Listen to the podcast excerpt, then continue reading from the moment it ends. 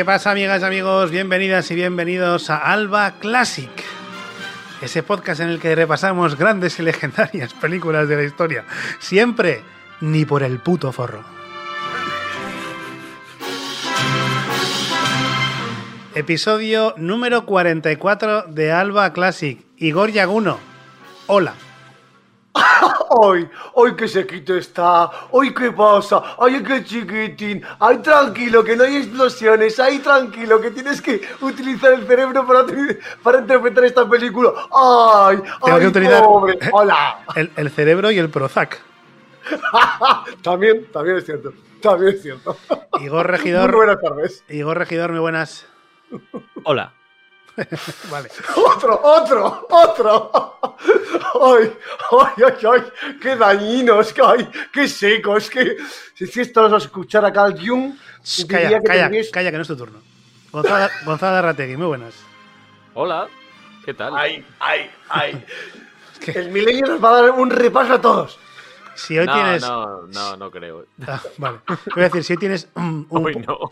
si hoy tienes un potencial aliado, desde luego, eh, creo que podría estar en Gonzalo, pero no, no adelantemos acontecimientos. Eh, En- muy buena gente. En- Quiero en el saludar, repartidor de comida en cuanto llegue. quiero saludar en primer lugar a la gente que está acompañándonos. Hoy es martes, ¿no? Sí, Sí. martes locos. Igual me dio una pizza de alegría para, para acabar bien. Ay, Si, si queréis, sabor, si ¿eh? queréis, no hablamos de la peli y aquí departimos un poquito de otras cosas que igual es más interesante. no, Eh, más interesante no. Pero eso sí, dejadme dar por favor la bienvenida y agradecer la presencia de la gente que está ya acompañándonos en esta grabación en directo a través de la plataforma Twitch. Muy buenas, ¿qué tal? Bienvenidos, bienvenidas. Gracias por acompañarnos y por supuesto quiero agradecer a la gente que está escuchando este podcast. Incluso quiero agradecer, admirar, venerar y ponerme a los pies de la gente que sabiendo la película que íbamos a tratar hoy la ha visto antes de empezar el podcast. Pero no quiero adelantar acontecimientos. eh, vamos a empezar con el Classic tranquilamente. Y hoy, efectivamente, eh, hemos visto una película que eligió Igor Yaguno. Y yo, yo mm, he puesto. Es que, no- quiero adelantar acontecimientos, no quiero adelantar, no quiero hacer spoilers de lo que va a venir. Entonces, eh, vamos a ir directamente a, a lo que es la película. Hoy, en Alba Classic, amigas y amigos, hablamos de Persona, de Inmar Berman.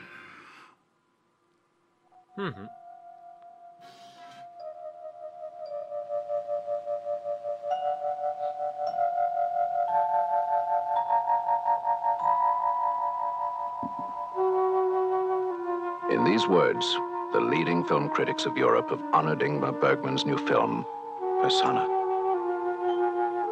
Persona is a knowledge, a terrible knowledge of our loneliness, our estrangement, our inability to reach one another.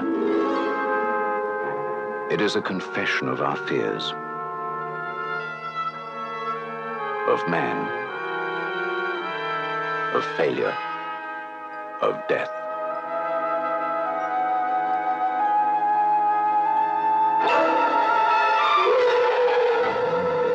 Persona is the drama of a despair. A silence. A terror far too great to be named. Of life laid bare to the bone.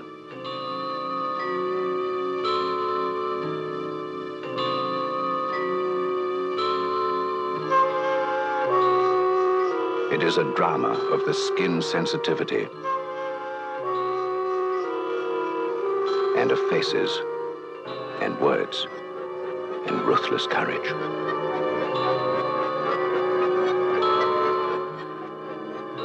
Persona is an illusion shattered.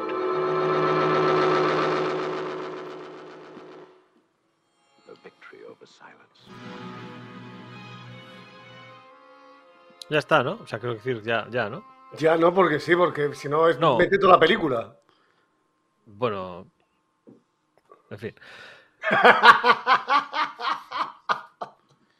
Es que, es, que, es que estaba poniendo la música de la película y hasta la música no se escucha. O sea, es decir, ya, ya, ya va lento todo. Ya la música no se escucha una mierda porque. porque ahí, ahí viene, ahí viene. en fin, eh, hoy nos vamos a 1966 porque el bueno de Igor Yaguno ha decidido que decidió que después de la gran experiencia que tuvimos con Ingmar Bergman y su El séptimo sello, eh, en los albores de este, de este spin-off de Alba Classic, pues eh, ha decidido, tuvo que decidió que estaba bien traer otra película de Berman y nos va a hablar de Persona.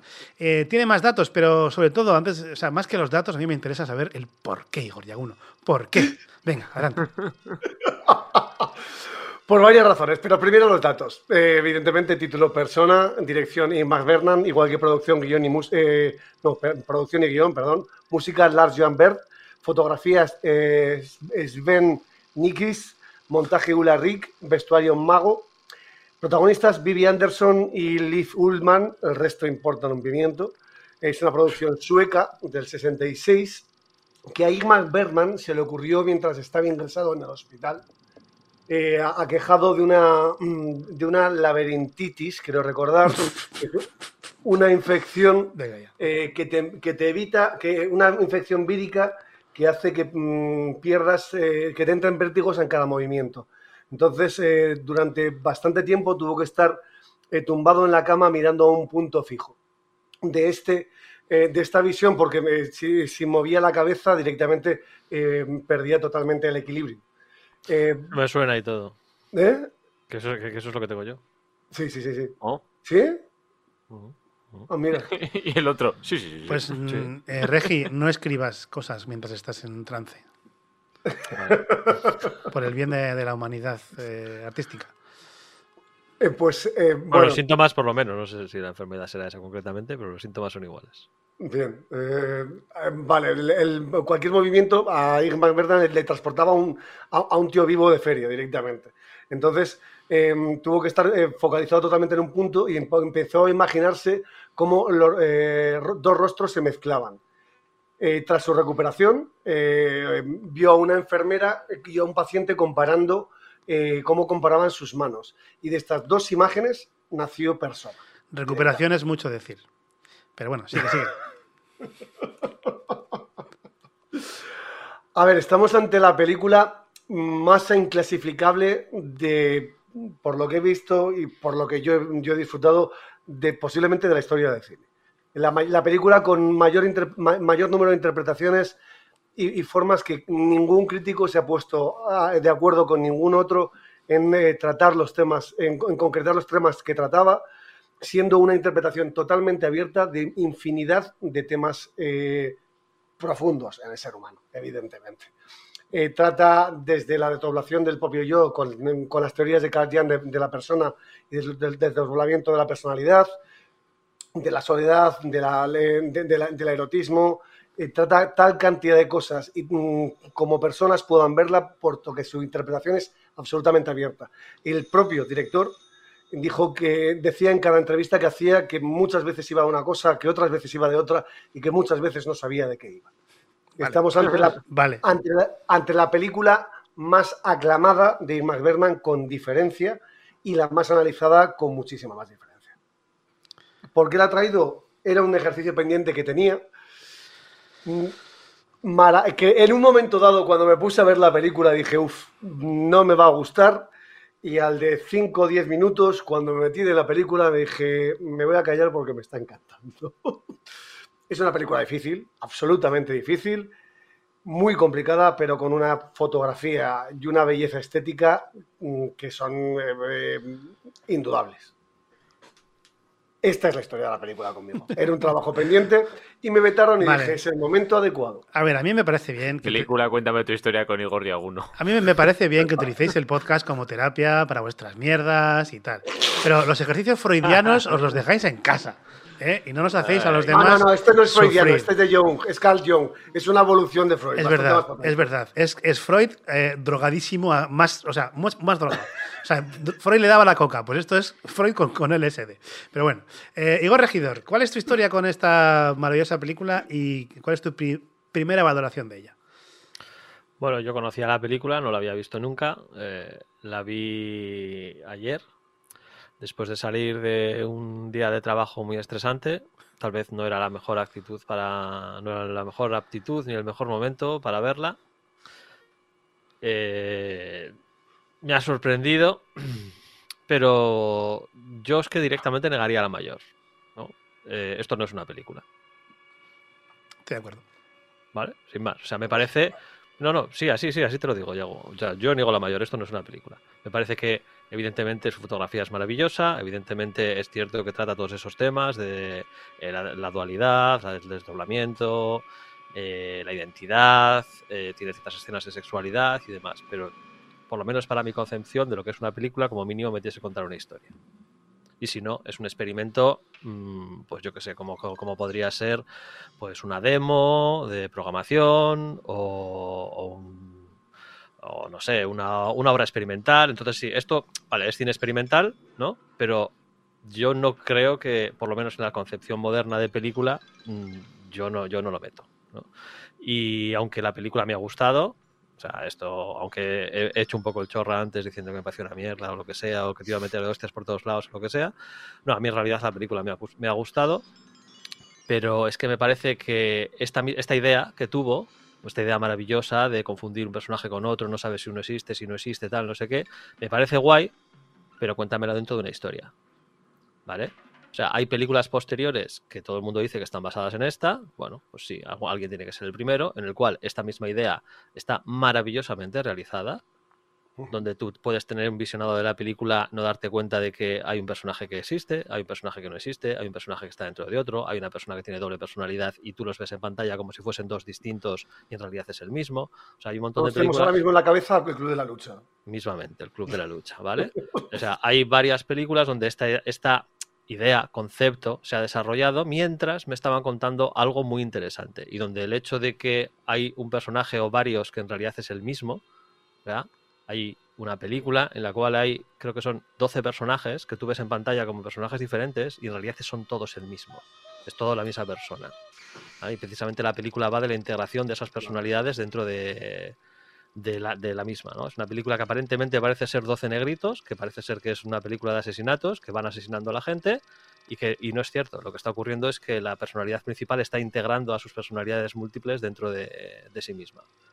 Y sin embargo me está contando una historia, me está contando una historia de asesinatos, tal, no sé qué, y a medida que lo vas descubriendo te parece súper interesante.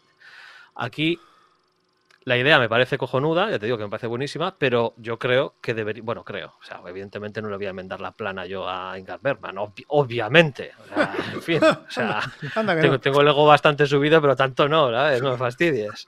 ¿no? Pero mm, para lo que yo concibo como película, pues me parece que Persona no es una película. Me parece un experimento precioso y con unos conceptos enormes, pero, pero yo es que yo, no, yo no, no lo definiría como una película. Y me he extendido un montón, disculpadme.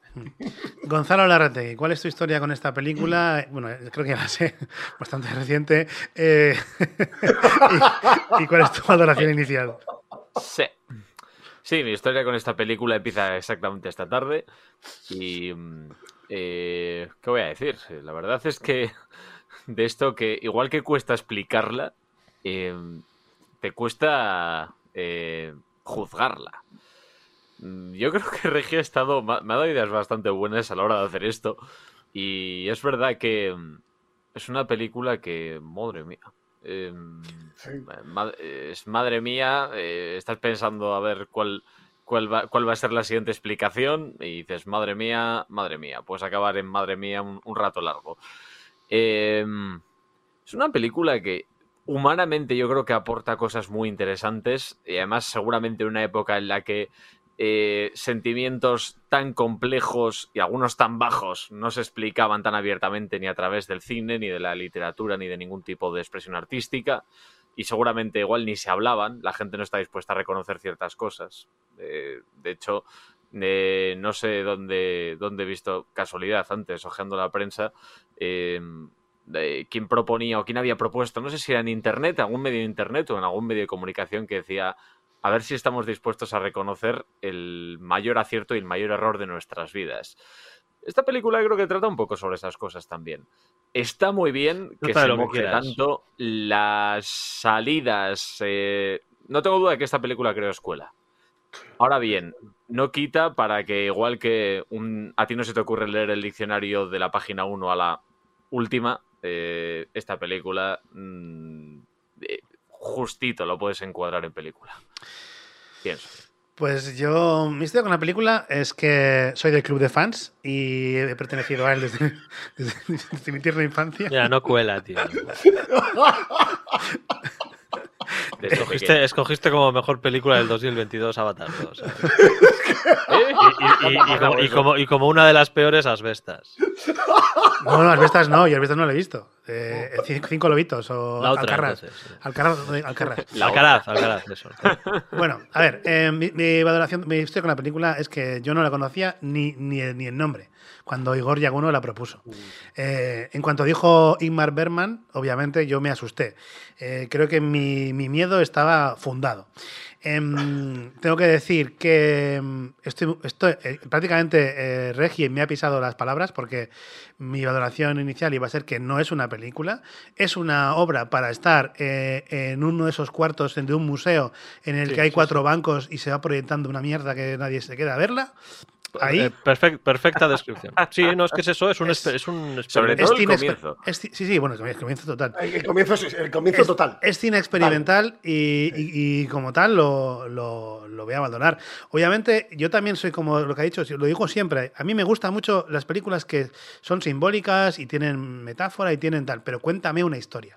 Como decía Regi, cuéntame algo, que pase algo en la película, que yo me entretenga y a la vez piense, hostia, esto lo ha hecho por tal y por cual. No que toda la película sea a ver qué interpreto yo con esto, porque entonces deja de ser una película como tal, deja de ser entretenimiento, que para mí el cine es primariamente entretenimiento, eh, y entonces pasa a ser otra cosa, que es eso, un, un, un experimento um, sociológico, cinematográfico o audiovisual. Eh, dicho lo cual, eh, yo ayer yo he sufrido esta película.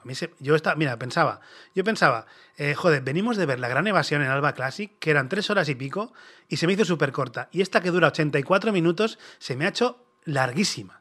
O sea, larguísima. No veía el final de que se acabara. Una vez y más de dos. Eh, o sea, eh, tiene cosas a valorar, por supuesto que tiene cosas a valorar. Y yo le valoro la valentía y supongo que ser pionero en, lo- en- en- en este tema o en este tipo de cine a Ingmar Bergman. Pero eh, en 1966 había una cantidad de oferta eh, cojonuda en el cine como para que la gente ya fuera al cine en esa época y dijera, ¿qué mierda hemos visto? Eh, yo me he aburrido con la película, no me ha gustado absolutamente nada, no la voy a volver a ver nunca jamás. Y, y a partir de aquí ya hablamos de cosas positivas y yo tengo una teoría de qué es lo que, o sea, mi propia interpretación de la película. Sí, interpretar, o sea, es que sí, Es que, está, ver- es, es que está absolutamente sujeto a interpretaciones, evidentemente. Total- totalmente. Es que es absolutamente subjetiva. Esta película Ah, espera, es- espera. Mi primera nota de la película, que os he dicho que le voy a decir. mm, primera nota de la película. ¿Qué mierda es esta? Llevo dos minutos y me ya me da asco. Ya venía con bastante. Yo, yo también venía de un día duro de trabajo y venía con el pensamiento del último sello. O sea, ya venía con prejuicio. Bueno, yo, yo, yo os, os he dicho mi primera nota, pero, pero no, en realidad no os he dicho mi primera nota. Mi primera nota de- ha sido.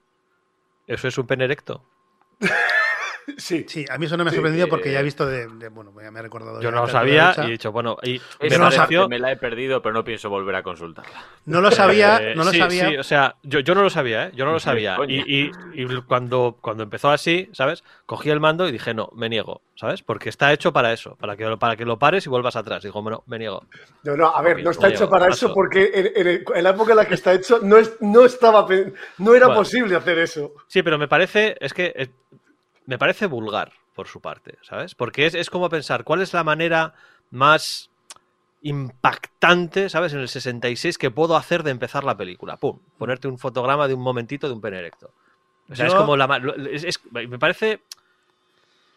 No sé, eh, como indigno de Bergman, ¿no? De decir, joder, tío.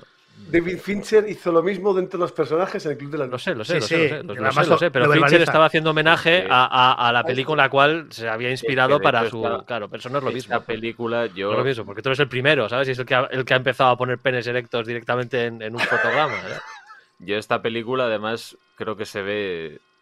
No es difícil pensar que quien creó eh, eh, el Club de la Lucha había visto esta película. Hombre, no, no, no, a ver. Sí, Bueno, el- igual no, ¿eh? Quiero decir que al final... El Chuck Palahniuk. Sí, Es que- A ver, ca- si es un casi, seguro, casi que- seguro que sí, pero no tiene por Sí. qué.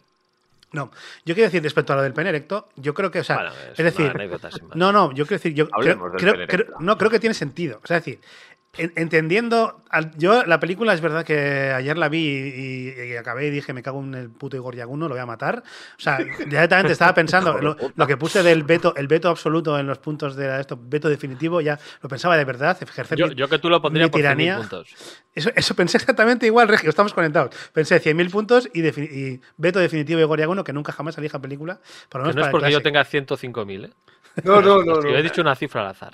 Claro, claro, claro. Eh, pero es cierto que a lo largo del día de he ido asimilando la película de otra forma, ¿no? Porque, porque empiezas a, a pensar, porque piensas, te hace pensar un poco y piensas en por qué, por qué hizo las cosas y cuando, cuando te gusta el cine quieres entender por qué los directores toman las decisiones que toman. Y yo creo que en este caso eh, lo que nos muestra al principio, esas- esa sucesión de imágenes eh, raras, es nos está enseñando el cerebro humano. O sea, desde mi punto de vista, ¿eh? que, es, que es una serie de, eh, de cosas muy locas. Hay sexo, obviamente, en tu cerebro hay sexo cada, cada cuatro o cinco segundos, depende si eres Igor Yaguno o no. Y, y luego, y luego No, tienes. es- es- eso, de- eso es uno, uno de cada dos, no, no, no de cada cuatro o cinco segundos. Por eso, y los cuatro o cinco segundos los, los demás, y tú, tú, dos. Eh, no, y entonces, entonces, y vemos ahí pues eh, como escenas de cine mudo, como de payasos, como, como es la parte, de, la parte de niño que tienes dentro del cerebro, o sea, en la parte de los miedos, o sea, creo que ahí que quiero entender que lo que nos quiere mostrar Berman al principio de la película, con esta serie de imágenes, es un cerebro humano o un pensamiento o un. Bueno, un cerebro, cómo funciona nuestro cerebro en imágenes, ¿no? Lo que a lo largo del día vamos pensando, pues miedos, sexo, eh, cosas que nos pasan, el niño que llevas dentro, etcétera. Entonces, dentro de ese contexto, entiendo que esté el pene. Porque además, aquí está, aquí, porque aquí, aquí está relatando la, la vida, o sea, nos, nos cuenta la historia, entre comillas, de una mujer y en una, en una situación, o sea, en unos años, en los 60, en lo que obviamente heteropatriarcal y para la mujer, pues lo sexual sería el pene. Em, bueno, eso es lo que yo entiendo como el principio de la película. Luego, mi interpretación de la película es que la película va de la esquizofrenia. Este es mi, mi- mi- mi planteamiento. Puede ser. Sí, puede ser. Bueno, no, no hemos contado a la gente que no ha visto la película, no hemos contado de- que, que cuenta. Va- vale, es cierto. Eh, Ah, la, cuenta la- la- algo. la película cuenta la historia de una actriz que en mitad de una obra que está interpretando a Electra, una obra mítica de, teatro griego, eh, se queda muda supuestamente. Pero cuando la va a hacer los, eh, los estudios médicos para analizar lo que le pasa, mu- demuestran que no le pasa absolutamente nada, ni físico ni psicológico. Simplemente ha decidido dejar de hablar. Entonces, eh, durante el tiempo que mm, siga así, va a seguir en el hospital y en un momento dado la mm, doctora ve que el hospital no está viniendo bien y le, deja su casa del campo. Todo esto le está cuidando una, una Enfermera Alma. enfermera que se llama Alma. Eh, Que vamos, solamente en el primer fotograma ya te das cuenta de lo que está pasando. O. Bueno. o- Yo en el primero no, pero al de poco sí. Yo, vamos, o sea, es que según aparece en pantalla. Yo, es eh, que me- Yo, yo no sabía nada de la peli. En el instante que apareció en pantalla, ya, vale, de acuerdo. De, de- de- de esto va, de acuerdo. Claro, yo por un momento pensaba, cuando empieza la película y están- estamos en O, el. o no, en el- porque como- puede es que, es que puede ser que no. Claro, es que claro. puede ser que no perfectamente. Claro, sí. Yo, al principio de la película, yo creo que est- estéticamente, lo que nos muestra. O sea, yo empecé a pensar, eh, bueno, nos está mostrando una película como un escenario muy teatral. O sea, ese hospital no, No, no, es, el- no es real. Totalmente. El hospital es un teatro. Es un, exactamente, es un teatro. Y pensé, bueno, yo pensé, ya, como han empezado esto, como sigue? ¿Va a ser una obra de teatro? O sea, bueno, una mierda. Pero luego, claro, luego encaja dentro de la irrealidad que está viviendo ella misma, ¿no? O sea, ella está, se ha puesto, la escena la ha puesto en su cabeza. Claro, una vez que empiezas a pensar que todo está en su cerebro, todo lo que ocurre en la película, pues ya va encajando eh, y va a la redundancia las cajas diferentes que tenemos en el cerebro en el que colocamos las cosas, ¿no? Y en este caso, pues la parte de su trabajo, porque ella es una actriz, esto es así, entonces Las- su trabajo... La- la- las dos grandes, las dos grandes posibles interpretaciones, ¿no? Y luego hay matices, sutilezas y cada escena tiene muchas cosas y demás. Pero así a grandes rasgos, a muy grandes rasgos, las dos grandes interpretaciones de lo que ocurre en la película son dos, ¿no? Una, to- todo ocurre en su mente y estamos asistiendo Es una Ah. sola persona. es una sola persona y ha sufrido una especie de colapso en el cual su trabajo de actriz la ha sobrepasado y ya no sabe ni quién es. Y Ujú. entonces lo que hace es interpretar papeles, ¿no? Y por eso a lo largo de hay varias conversaciones con la enfermera en el cual pues como que interpretas el papel de madre, interpretas el papel de tal, interpretas el papel de cual, ¿no? Ella interpreta en todo momento, pero ya no sabe ni quién es. Y lo que está ocurriendo es que como no puede expresarse, ella pues ha creado un segundo personaje que es Alma, que es la, que es la enfermera, que es la que, se- que es la que sí habla y es la que se expresa. ¿no? Y que poco a poco va ocurriendo ese proceso de integración, más o menos, entre las Mm. dos personalidades, hasta que llega un momento en el cual la personalidad principal pasa a ser alma eh, dirigida por la que era antes la personalidad principal, que es la actriz, ¿no? Pero en realidad es Alma la que está controlando. Claro, por eso decía que. eh, Es- sí, espera, espera, que te digo la segunda interpretación y luego ya le, le damos, ¿no? Más Esta déjame es la- mitad frase. le- Vale, Sí, sí. dale, dale. No, no, acaba, acaba. Ah, vale. Y luego la segunda interpretación es que realmente son dos personas. Eh, que Alma eh, es una, bueno, pues más o menos lo que dice, ¿no? Es una gran, una gran eh, aficionada, no, admiradora de, de- de la actriz y mientras la cuida aprovecha para adquirir un- sus personalidades, su manierismo, su, su persona, ¿no? Precisamente, y que finalmente pues acaba sustituyéndola, ¿no? Hasta tal punto que incluso su propio marido la confunde y, y la prefiere, Mm. porque es la que, eh, bueno, eh, está saliendo del agujero en el cual la otra se ha metido y que no es capaz de, de salir.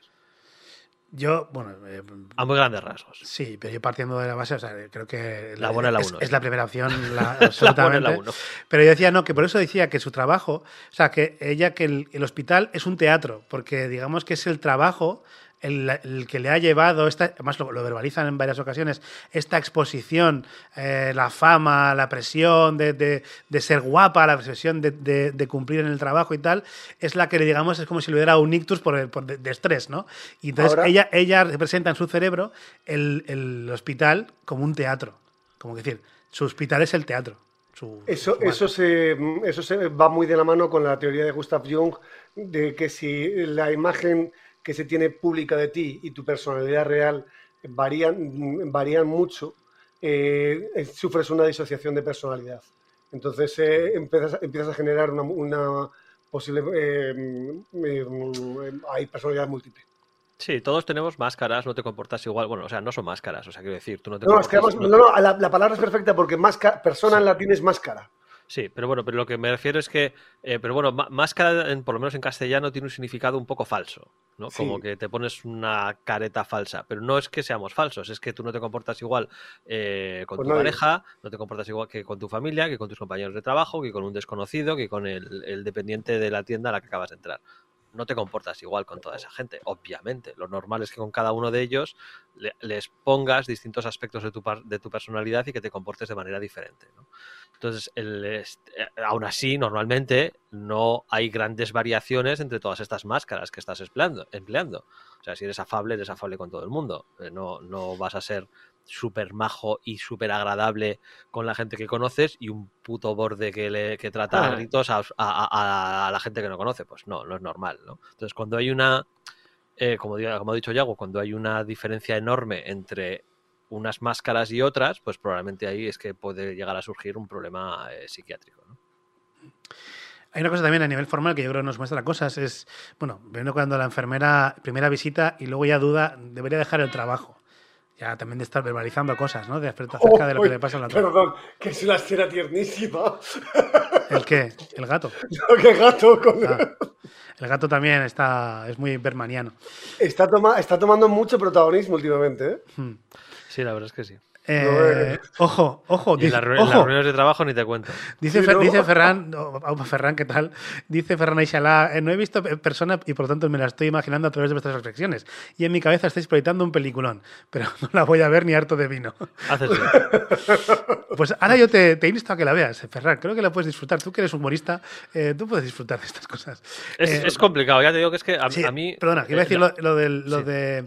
Lo que a nivel formal es que me parece curioso al principio de la película, porque yo lo apunté, porque eh, hay partes al principio cuando empieza la relación entre Alma o Alma, él empieza a visitar a esa, a esa, a esa paciente, en el que formalmente parece que estamos viendo un documental con entrevistas, porque ella Sí. está hablando a la cámara de forma. Primero él habla como a un lado de la cámara, como- bueno, a, a- a la doctora, pero en un formato completamente de entrevista documental. Es como también un poco en rollo documental. Y luego ya pasa a mirar a la cámara, ¿no? También que ahora se lleva mucho en el, en el documental. Y mm, rompe la cuarta pared en ese sentido, mirando mucho a cámara todo el rato la. Rompe la cuarta. A ver, no rompe la cuarta, cuarta pared, no. pared nominalmente, No, porque no. llega al extremo de dirigirse al, al espectador, ¿vale? O sea, no. Juega con otra teoría de, de la imagen europea. Con, Sí. la, con la teoría del espejo. Sí, eso es. O sea, porque no, romper la cuarta pared es dirigirse directamente a nosotros y decirnos algo que se sale de la película y que rompe la cuarta pared Sí, y, sí. que, y que desvela que es un actor o una actriz interpretando, ¿no? Eso es romper la cuarta pared, no solamente mirar a cámaras. Mirar a cámara no es romper la, la cuarta pared, ¿no? a menos que haga algo que, que- que sea un gesto o algo No, por el pero estilo es- hacia nosotros, ¿no? Eso, estoy estoy de acuerdo, pero, es, pero es muy representativo. Sí, sí, sí, quiero lo decir, es, lo es. Y eso lo, lo utiliza es. bastante. Es Eh, que además luego- es- eh, perdón, eso, eso viene de, mm, de la diferencia entre cine norteamericano y cine europeo de aquella época. En aquella época, en los 60-70, estaba muy, muy, muy mm, influenciado por eh, Bertolt Brecht, el, el dramaturgo alemán. Y hay, hay muchas teorías de la, de la cine- cinematografía eh, europea que van por esa línea. Es- esa es la diferencia de, de esto. Ya ¿eh? yo Luego- el otro punto de bueno no sé si interés no el, eh, disonante en la película es el momento en el cual el metraje se rompe direct- o sea literalmente vale Eh, y ahí el tono de la película cambia ¿no? y la acción bueno acción, acción no Ahí es cuando descubre la carta, ¿no? Claro. Eh, sí, cuando, cuando descubre la carta, ¿no? Eh, Es, es, pero es cuando se desarrolla el conflicto entre las dos personalidades.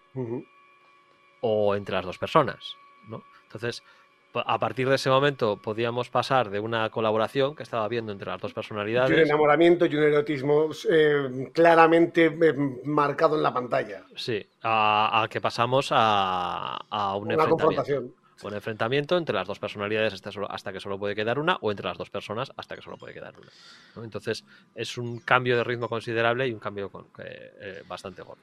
Eh, Aquí voy a hacer una, voy a hacer una confesión, ¿vale? Eh, que eh, luego leyendo sobre esta película, que no había leído nada, pero después de ver la película he leído un poco sobre ella, eh, me ha sorprendido que hablaban de, eh, del monólogo, ¿no? De un monólogo eh, de homo- homoerotismo, prácticamente, tal, pornográfico en algunos puntos o, prácticamente, ¿no? Y tal. Bien. No tengo recuerdos de ese monólogo, ¿vale? Todo en la película es el monólogo. Eh, Sí. No, no, no, pero hay un momento concreto en la playa. sí, sí. Ah, no, la, la escena de sexual. no, en la playa no, lo, lo- lo- lo cuenta en casa cuando está borracha. Eso, lo cuenta en casa cuando está borracha, exacto, ¿vale? Eh, bien. Pero ella está en la Eh, playa, lo que cuenta es que ella está en la playa con una, con una Sí, sí, a ver, a ver, espera, espera. Sí, correcto. No tengo recuerdos de esa escena. Hostia, ¿vale? No jodas, Entonces, no, no, o sea, tal cual. No soy consciente de haberme dormido en... durante la película. Pues a mí, es una- a mí esa escena A mí eso me- es me- un Lo sé, lo sé, lo sé, o sea, que me, puso. Que lo sé, lo sé, lo sé. a ver. supongo, supongo que me dormí durante unos minutos y no fui consciente, porque, o sea, yo me he visto la, peli- la- me he visto la película entera, no soy, ya, ya os digo que no soy consciente de haber, ya, bueno, salía de, una, de un día de trabajo muy intenso, pero no, no soy consciente de haberme per- perdido nada, pero claro, como la película no tiene hilo conductor, ¿vale? Es perfectamente posible que me haya, bueno, perfectamente, es que me tengo que haber dormido porque la escena es demasiado significativa como para no recordarla. Es que la escena dura. O sea, es decir, el, el speech. O sea, sí, sí, ese sí, sí, que me tengo, ya te digo que me tengo que haber dormido durante unos cuantos minutos. Es que Eh, yo- yo me apunté- fuera, coña, a ver. es una de las mejores partes de la película. Lo sé, luego me la he puesto. Ah, vale. ¿vale? Porque, porque es que, es que, o sea, pensé, eh, ¿la han censurado en la copia que he visto?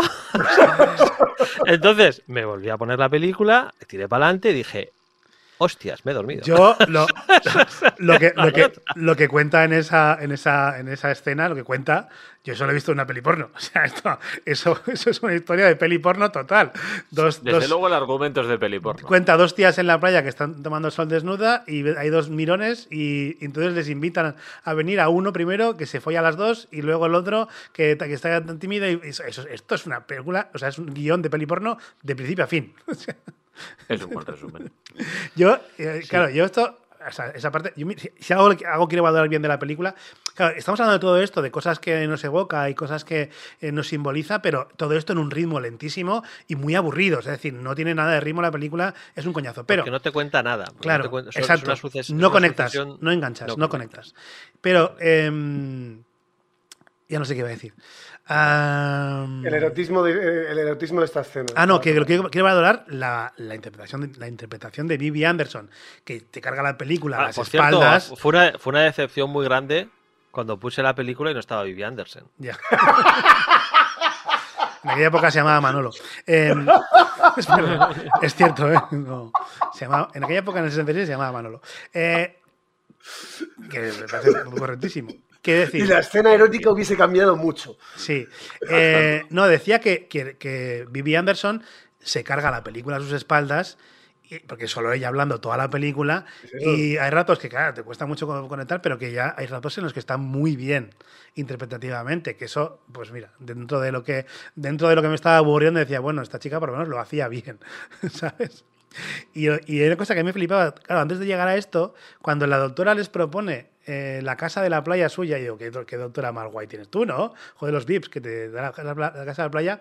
Y luego empezamos en esta escena, en esta, en esta parte de como que nos muestra una especie de enamoramiento realmente. Yo me estaba, me estaba viendo, yo me pensaba que se iban a enamorar las dos y, y la- Sí, sí, y- yo- y la, y la- la película iba de eso, de que se enamoraban las Yo, dos. espe- yo esperaba una escena lésbica. Claro, y, pe- Juega- y- y pensando en el juega con eso 66. toda la sí, claro, juega mucho con eso. Pero hay un momento en el que están en la playa y están cortando setas. Y yo digo, joder, joder, Ingmar Bergman, te comiste las setas, luego escribiste el guion y se las pasaste a todos, hijo de puta. No, lo que, lo, que están, lo que están partiendo son boletos de Dulis. Pues esos son setas de toda la vida. Sí, sí, sí. se- no, no es una seta, es un hongo. Punto Pues- uno. y pues- Oh, el- oh, mira el biólogo. el- tú, el no es alucinógeno. No es alucinógeno, depende. Porque si le inyectas LSD porque tenían remanentes, pues seguro que te alucinas cosas. Ay, Dios. A ver, eh, para hacer este, para escribir este guion y para dirigir esta película hay que, hay que tomar drogas. Esto es así, igual que hacer el No, pero la- las que le dieron para tratarle los mareos, hombre, y los vértigos. Pues eso, Claro, iba, todo iba- encaja. iba muy puesto. lo ha iba dicho. muy puesto. Que todo, todo esto lo sacó de las alucinaciones y las visiones que tenía mientras estaba convaleciente. Claro, pero eso, toda esa historia la cuenta cuando pues, ha pasado lo de la noche, que por cierto me gusta mucho el plano. El- bueno, me, me cuesta entender por qué va a dormir, se pone, mete en la cama así, es muy difícil de meterse en la cama como se mete esa mujer, Alma, pero me gusta mucho el plano en el que está durmiendo y ella está en oscuridad y detrás está la luz y como si fuera un fantasma. La- la eh, entra, de la película claro, parece el, juego de luces. Sí, entra, sí, entra. Elizabeth, eh, la actriz, entra en, el, en, en plano, o sea, entra en el cuarto en luz y se vuelve a ir a por el mismo sitio, ¿no? Hasta que se para. Pero es como, es como muy eh, fantasmal, en el sentido, te está dando pistas de que, ojo, quizás todo esto. A, a- a- a mí ya os digo que, o sea, me dio un poco pena, ¿no? O sea, es como, joder, eh, me hubiese gustado ver esto con una historia, ¿vale? Sí, Porque es que, de acuerdo. ¿sabes? No sé, la fotografía es maravillosa, eh, las interpretaciones son increíbles y, joder, no sé, eh, para, Si ellas dos, corto, si ellas dos, algo, si ellas dos se ¿Sabes qué enamoran, si, si cuentan la historia de que ellas dos se enamoran y están viviendo un amor prohibido, porque ella está, eh, ella, ella, una está casada, la otra está eh, Pues no eh, sería comprometida con el. Carl este, que al principio lo quiere mucho y luego a medida que avanza la película se da cuenta de que no lo quiere. O sea, Eh, sí. si es- hubiesen contado esa historia dentro de todo este simbolismo, hubiera quedado muy guay. Eh, yo es que mm, Y con creo ritmo, que claro. hubiese. eh, yo, yo creo que para, eh, para eso al cine le faltaban 40 años. Eh, Bueno, no, no, para eso, para eso, para eso a Ingmar Bergman le faltaba ser un, cineasta, ¿sabes? no, no, no, no, no. Wow, no, wow, a, wow, ver, wow, no, wow. no, no, pue- no puedes eh, solventar, eh, poner la, la- la responsabilidad de una película que no se ha hecho. No, un narrador, igual un en- narrador audiovisual. Él no es un narrador de historias, no es un storyteller. Y creo que lo vimos en el séptimo sello, que Sí, cuenta una historia que es todo simbolismo y es aburrida, y aquí no hay una Incluso en el, historia. en el séptimo sillo sí que, sí que hay algo. Hay tra- sí, hay alguna historia. ¿vale? Hay una trama, hay una trama. Ah, que puede, ah, ser- puede ser muy sencilla, puede ser muy blanda, pero por lo menos hay una trama, ¿vale? Pero aquí directamente es que no hay trama. Aquí no hay nada. Aquí hay simbolismo puro y duro a saco. Y ya está. Sí. Y, y lo, único, lo único que ves un poquito de trama, que es que no es trama, simplemente son. Es, pues, es historia, no es trama. Claro, eso es, son pues el trasfondo que te tiene que dar para los personajes, pero no hay, no hay una trama como tal. En el séptimo sello sí hay una trama. Entonces, a mí, por eso te digo que yo niego la mayor y que no me parece que sea una película como tal, ¿no? Pero bueno, eh, me, me hubiese gustado que esto hubiese tenido una trama porque me parece que, no sé, estas vueltas que le das a... Joder, por, por saltarnos algo completamente distinto, a Desafío Total. ¿vale? Quiero decir, pues tú en desafío total tienes una peli de acción, de ciencia ficción, qué tal, no sé qué, pero tienes una vuelta de hoja, ¿no? O sea, una, una vuelta de tuerca con está ocurriendo en su mente, no está ocurriendo en su mente, esto es así, es no, no es asá, no sé qué, no sé cuánto, ¿no? Eh, yo qué sé, el, No, sexto, el sexto sentido, ¿sabes? Dices, pues ahí Perfecto, tienes. perfecto, pero es que justamente, justamente para eso, Sí, esto- para esto- esto es- eh, Total y para Interestelar, ha tenido que existir 2001. Sí, sí, claro, claro, claro, que sí, que sí. Entonces, Estamos en eso- esas. aquí está, claro, aquí estamos viendo Estamos eh, en la, la semilla, ¿no? Aquí estamos la semilla, que como semilla es, una, es muy buena, es una pasada, Es ¿no? que porque, porque, claro, la, la esencia de esa historia de dualidad, de personaje que parece real pero no lo es y tal, no sé Eh. qué, la, la esencia lo tiene todo, todo, pero es que solo tiene la esencia, Ya, porque no hay Ya, nada más. Claro, por eso como experimento, como experimento audiovisual, muy no, bien. no- no- no hay nada más para, como para nosotros. Para nosotros. Eh, en, en el 66. la Perdona, imagen- pero la- en el la- 66 había ya mucho cine. Sí, sí, sí, pero ninguno tan simbólico como este. ¿Cómo que No, no? no, claro, ¿De, qué, ¿De qué año es la de Fellini? Eh, Ah, Vale, me, me estás Otra- hablando justamente. Otra peli que no tiene pies ni cabeza. No, no, no. Ocho y medio de Fellini justamente se basa en la misma, en la misma mm, teoría y en la misma, en, en la misma eh, relación con Beltor Black, con, con la teoría del espejo, con el distanciamiento de, de- Pero de te la, cuento una historia, de la obra. ¿Cuál? pero te, cu- pero te cuento una historia. Bueno, bueno, no. Eh, sí, de- no. de- de una, una- una historia de la creatividad propia de cómo se hace una no, película. no hay una historia. Es el director pasándole cosas. Y A- en su cabeza. aquí, aquí te cuenta la historia de cómo, de cómo la actriz que se queda sin voz in- intenta recuperarla. No, no, no. No, No. estoy de acuerdo no, para nada. No, no te cuento No estoy de acuerdo para Es que- nada. Es que, no, ya, es que no te cuento la historia, es, es- es trasfondo, no es más que trasfondo. Pero no cuenta, no, la película no va, o sea, creo, creo yo que no va de la, la mujer intentando recuperar su voz, no, no, te está explicando, o sea, es una él, ella, eh, es, Ella. digamos, deja de hablar y te estamos, es- la otra te está contando por qué. O sea, Para, que te contase esa historia, Yagu, te tendría que haber dicho que tienen la casa hipotecada, ¿vale? Y que les van a echar de la casa a menos que interprete el papel, el papel princi- principal que le han dado en la obra y, y si no se recupera en cuatro semanas, perderán la casa. Entonces sí me estás contando una historia. No, eso es una trama. Vale, pues la trama. Pues Eso sí, es una trama. Vale, Eh, una Vale, pues entonces, tiene. claro, entonces, entonces- entonces sí tiene trama, pero no, no, no tiene trama porque no, no hay. Simplemente es, mira, le ha pasado esto. Ya está, ese es el trasfondo del personaje. Y punto. Sí, sí, sí. Sí. Y luego que cada, cada elemento nuevo que aparece, tienes que tú imaginarte o interpretarlo como quieras. Que si juegas a eso, me parece muy bien, pero eso, para eso juegas en un aula. no en una sala Eh, no, si puedes, ¿no? Que sí, que sí. Que, esté- No, no, que a no, no, que sí, que, te- que tienes razón. Que, pero, que tienes razón, pero que es que, claro, es que me, me cuesta mucho se- hay, hay- una la- cosa que me, que hay una cosa que me rayó un montón de la película. O sea, quiero decir que en, en algún momento dejé de escribir notas. Dije, porque las paso. Dije, ya, ya está, paso. Paso de escribir más notas. ¿no? Pero eh, hay una cosa que me rayó, ¿no? Que es cuando repite el mismo monólogo dos veces. Bueno, bueno, Ah, bueno, bueno. sí, sí, bueno, sí, bueno, sí, bueno, sí. bueno. Yo creo que Bueno, lo que. bueno, Bueno, bueno. no lo creo, estoy seguro. Juega con tu propia conciencia. En plan, tú de esto que dices, lo he vivido, lo acabo de vivir, claro, lo has vivido exactamente ahora. Pero mira, yo solo he, he leído El hijo de puta, con perdón, el hijo de, de la grandísima Bretaña de Berman, dice, cuenta o contó que esa escena del monólogo, o sea, de ese, de ese speech que se repite, la había rodado en dos planos diferentes. Y la idea era, claro, y la idea era Ir alternando. ir alternando, pero no repetir. Pero dijo, al final dijo, bueno, ya que tenemos las dos, pongamos una detrás de otra. Y así dura más. Y yo pienso, ¿pero por qué eres tan hijo de puta? Tío, sí, pero, pero ¿para qué, qué quieres contar ahí? ¿Por qué la repetición que cuentas? Si no, te, no me está aportando Sí, nada. hay- Los puntos de, acuerdo, vista. ¿eh? Yo, yo creo que la, la repetición. mm, No sé, es que no me pareció que aportase nada. Es que dentro, creo- de creo que este, quiere- en- de- dentro de este fenómeno que está ocurriendo de cosas, de dualidad, de absorción de una por otra, tal, identificación, que repitan exactamente el mismo monólogo dos veces. Creo que la intención es. Quiero, sé. quiero entender que la intención es que, pues justo, estamos llegando al momento en el que se van a fusionar y vamos a entender que son la misma persona. Entonces, que al final las dos Pero- pero es personas que son propia- la misma y cuentan lo sí. mismo. Pero su propia declaración lo niega. O sea, porque su propia declaración lo niega. Su intención era ir Claro. alternando una Ya, con ya, otra. no, pero, Ya, pero pero su declaración. eh, Irma Bergman en, en, las- en cada entrevista de esta película te Sí, dice es una cosa distinta. Te Ya, dice una sí. cosa distinta. Sí, Porque claro. Y a, siquiera- y a- y a medida que gente más inteligente que él hace interpretaciones de su película mejores todavía que lo que él había pensado, Exacto, las, la las acepta adopta. y no, Claro. y no la niega. Claro, Las- pues sí, es, que es eso. A ver, tú me- Y, mal. y cuando le viene no sé qué filósofo y le dice que le ha hecho una tesis sobre su película y tal, y, y saca unas conclusiones de la hostia, y dice, "Y esto es lo que usted pensaba, ¿no? Claro, Claro. Sí, claro, sí, sí. sí. claro, pues por supuesto. Sí, sí. Eh, Es el primero, usted es el primero en darse cuenta. Felicidades. y tal. Eh, el- muchas veces a, el- a la hora de crear muchos artistas eh, tocan, tocan temas eh, filosóficos y psicológicos que ellos no tienen conocimientos eh, plausibles y Sí. reales sobre Eso, ellos. eso, es lo que hace, eso es lo que hace Lindelof en todos sus guiones. Vale. ¿Vale? O sea, quiero decir, de, plantear misterios es súper fácil.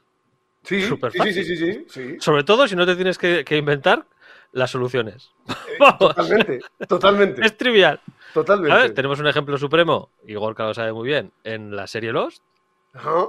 Sí, sí. Plantear misterios es súper fácil. El problema es cuando te dicen, oye, que tío, que esta es la última temporada y Es hay la que explicar. resolución. Lo que llamo, Lo que yo llamo es la abrir melones, sin ton ni son, a lo loco. Claro, ábremelo. O si no, vale. díselo a José R.R. Martin. Ya. Pero Tú, justamente. eso- abre, abre tramas, abre tramas, mete personajes protagonistas, dale, dale, dale, 48 creo que va en el último recuento, o algo así, está a punto de llegar a 50 personajes protagonistas, dale, dale, oh, qué guapo, qué guapo, qué guapo, muy bien. Oye, Martín, que esto hay que cerrarlo.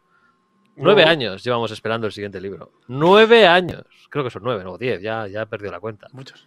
Pues- Entonces, Pero es eso. meter, meter cosas oníricas a saco, ¿sabes? Y tal. Y ahora, mira, ya ahora pasa flotando una, un, ojo de- un, un ojo grande, ¿sabes? Uy, ¿qué es eso? Ah, yo qué sé. ¿Sabes? Un ojo Es un grande ojo, es un ojo grande que pasa ¿Tú qué flotando por encima de la tía mientras estaba durmiendo. pues- Eh, Es la, es la cercanía y es el juego que muchos eh, cinematógrafos tenían eh, y tienen en esta época. Ya no tanto, ya en, en la actualidad no tanto, pero sí cuando eh, eh, la cinematografía te- tenía, tenía más eh, o intentaba estar más cerca del arte que del, que del entretenimiento. Sí, sí, sí, sí. totalmente. Eh, es- Hombre, es- esto, esto, Es esto es arte experimental. O sea, es que Sí, es cine, sí, sí, a cine ver. experimental, pero es arte experimental. Es que lo, he dicho, lo, lo que ha dicho antes Gorka es perfecto. O sea, la, mejor pero- manera de, la mejor manera de comparar esta película es con la típica sala de un eh, museo de arte moderno en el que entras y hay, yo qué sé, una vela negra en el fondo y un foco que le ilumina cada tres segundos y cada diez veces que le ilumina se apaga y se enciende un foco rojo. ¡Hala! Toma por culo. Interpretación. Yo qué sé. lo que quieras. Sí, hay cosas que yo durante, la película, mientras iba viéndola, mientras yo pensaba todavía. Eh, oye, como hay algún artista alternativo escuchando y me copie, quiero copyright. ¿eh? de esto. Está grabado, Regi, está grabado. Vale, sí. Grabado, pero no registrado en el, en el esto, o sea que te estás jodido igual. Eh, eh, decía que Ana, hay cosas que, que a mí, mientras todavía creía en la historia de amor que estábamos viendo, o historia de amor y desamor, o sea, mientras creía que la historia que me estaban contando era esa, eh, me gustó el, el- momento en el que es verdad que se corta el plano y, o sea, ya lee la carta y ves que ahí se rompe, digamos, su, su como si su, su enamoramiento, que es lo que yo estaba, estaba Su deseando, sí, Sí. su enamoramiento se cortara y vemos el siguiente plano, están las dos en la playa, están las dos de negro, entonces que están como de luto por su relación, ¿no? Que me gustó ese, ese simbolismo dentro de la historia que yo me estaba montando en mi, en mi cabeza, mi película. Sí. Porque si no me hacía que, una a ver. película entre, bueno, gracias, gracias a TikTok y a la película. bueno, Instagram, en este caso, gracias a Instagram y... No, yo, yo nada más empezar la película me hice un firme propósito de no coger el móvil. Dije, no, Yo no, no, pude. no, no voy a mirar. Y la vi en no sueco, a ¿eh? mirar- Yo la vi en No voy a sueco. mirar nada. Yo no, tío. Yo según empezó y vi que, que era sueco con subtítulos, dije, no, Yo la vi en sueco No, porque, porque, yo no. porque sí. Ahí, ahí- ahí yo no me atreví. No Y, me atreví. Claro, y no podía ver mucho el móvil Castellano, porque, castellano. porque no entendía lo que decían. Ah, estaba en castellano. Sí, sí, yo la, yo la, yo la escuché en No me jodas que me la vi en versión original. Wow. Estaba, Bueno, estaba pero en versión original. No, no, a mí es como se le puso. Quería, Sí, y cómo estaba, se estaba en castellano. Vale. Claro, pues nada, le dabas a cambiar idioma y la ponías en castellano. Vamos. O sea, a, mí me pues salió, a mí me salió en versión original porque yo siempre escucho todo en versión original. Yo, Pero yo claro, no- cuando, cuando me salió en versión original y estaba en sueco, dije, Vale. eh, no. ¿Vale? O sea, versión original inglés, bien, guay. Pero versión original sueco, no. pues, yo, pues yo me la comí en versión original sueco y subtitulada. Pues, pues yo, lo, yo lo cambié. Yo- No, yo, yo es que yo no normalmente no las veo dobladas. Entonces me sale normalmente con, con español directamente. Ah, esta pues esta por curioso. lo visto no. Vale, curioso. Mm. Pues, pues mira, yo la, yo la vi en sueco, entonces claro, no podía estar pendiente del móvil porque entonces no me enteraba de la A mí película. me empezó en sueco y yo visto los dos primeros minutos dije, esto y en sueco así, 81 Exacto. minutos, digo, no. Y, y había castellano y yo. Bien. Yo es que, es. yo Yo, es yo hice lo que, mismo que Gonzalo. O sea, hice lo mismo. yo es que esto, esto es como el deporte, ¿no? Que te pones ya, tienes que ir a, fuerte, a saco para quemar mucha grasa, ¿sabes? O sea, si no, no tiene sentido. Yo, Es que entonces, los dos ya- primeros minutos, tío, yo, yo me he sentido, supongo que habéis visto el rollo este de, de Carlos Boyero, el crítico de, de cine del país, Mm. eh, hablando de, de todo a la vez en todas partes, eh, que decía que la había intentado con esa película, no sé si mínimo sé que dos veces. Decía, es que lo he intentado, pero es que la, la he tenido que parar. Y yo con esta película me sentía parecido. Es exactamente lo que decía Gorka. Es cuando vas a un museo, de repente es una sala y una proyección y un banco para verla. Sí, sí. Yo O en sea, los dos digo, primeros si minutos Esto va a ser así pensé- 81 minutos. No, no me voy a enfadar con Yagus. Yo admiro mucho a la gente que está sentada en la, en la proyección esa y está mirando. Y se, la queda, Yo- se queda a los yo- 10 minutos. de mi vida. Yo en esos dos primeros minutos pensé, joder, va a ser la primera, la primera película en la que los cuatro digamos que no hasta que llevo la película de No. digamos Eh, que a ver, yo, yo mm, probable- probablemente debido a- al día que había tenido y, y demás del, del curro, eh, o sea, por, por eso a- a- mi primera nota era, ¿va a ser así toda la película? Porque si toda la película hubiese sido así, Sí. no la acabo. Normal.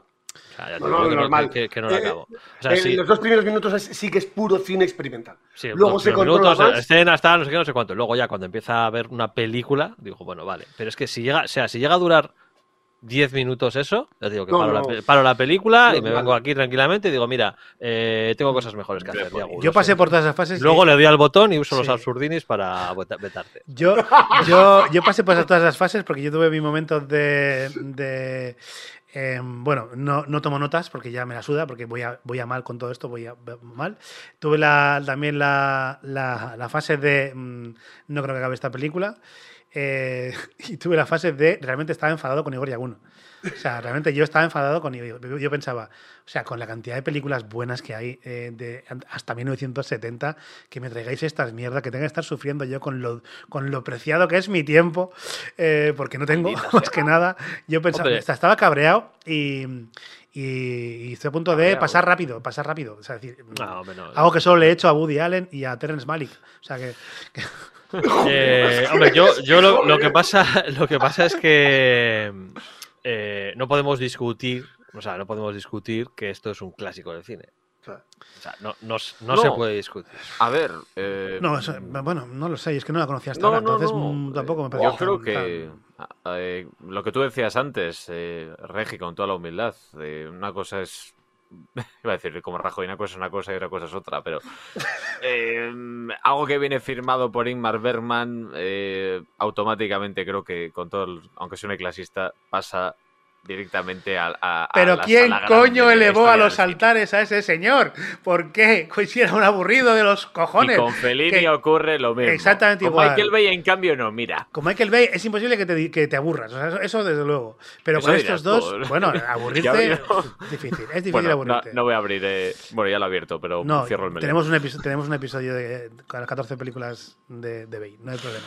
Pero es verdad que Berman, para mí, yo solo he visto dos películas de Berman, es cierto. Quizás no puedo, no puedo juzgar toda su filmografía. Las dos su obligado obra. por Yaguno. Sí, dos películas por Yaguno. O sea, yo hay, hay- cosas, hay cosas por las que yo quiero a Igor Yaguno y hay cosas por las que le odio.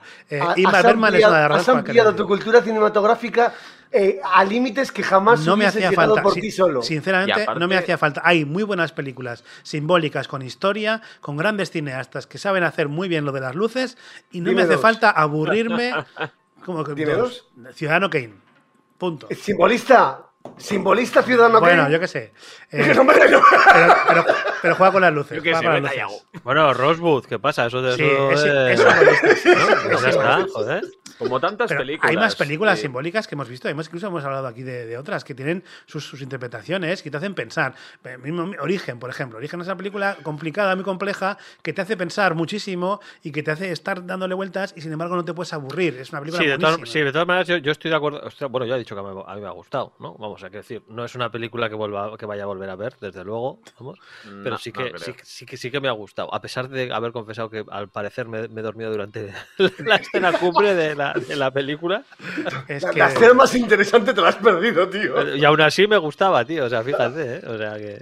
Luego, luego, o sea, yo es que flipé cuando leí. Pues dije, bueno, voy a leer un par de interpretaciones de esta peli, ¿no? Hemos De- visto la mejor peli. que aquí habrá flipado cada uno. Y tal, no sé qué, no sé cuánto. El, el monólogo, tal. ¿Cómo que el monólogo? ¿Qué monólogo? Qué ¿Sabes? monólogo. De todas maneras, tenía sentido, ¿no? Porque quiero decir, yo la primera noticia de- del monólogo es cuando lee la carta, la tía, ¿no? Dice que anoche le confesé Sí. todo, tal, no sé qué.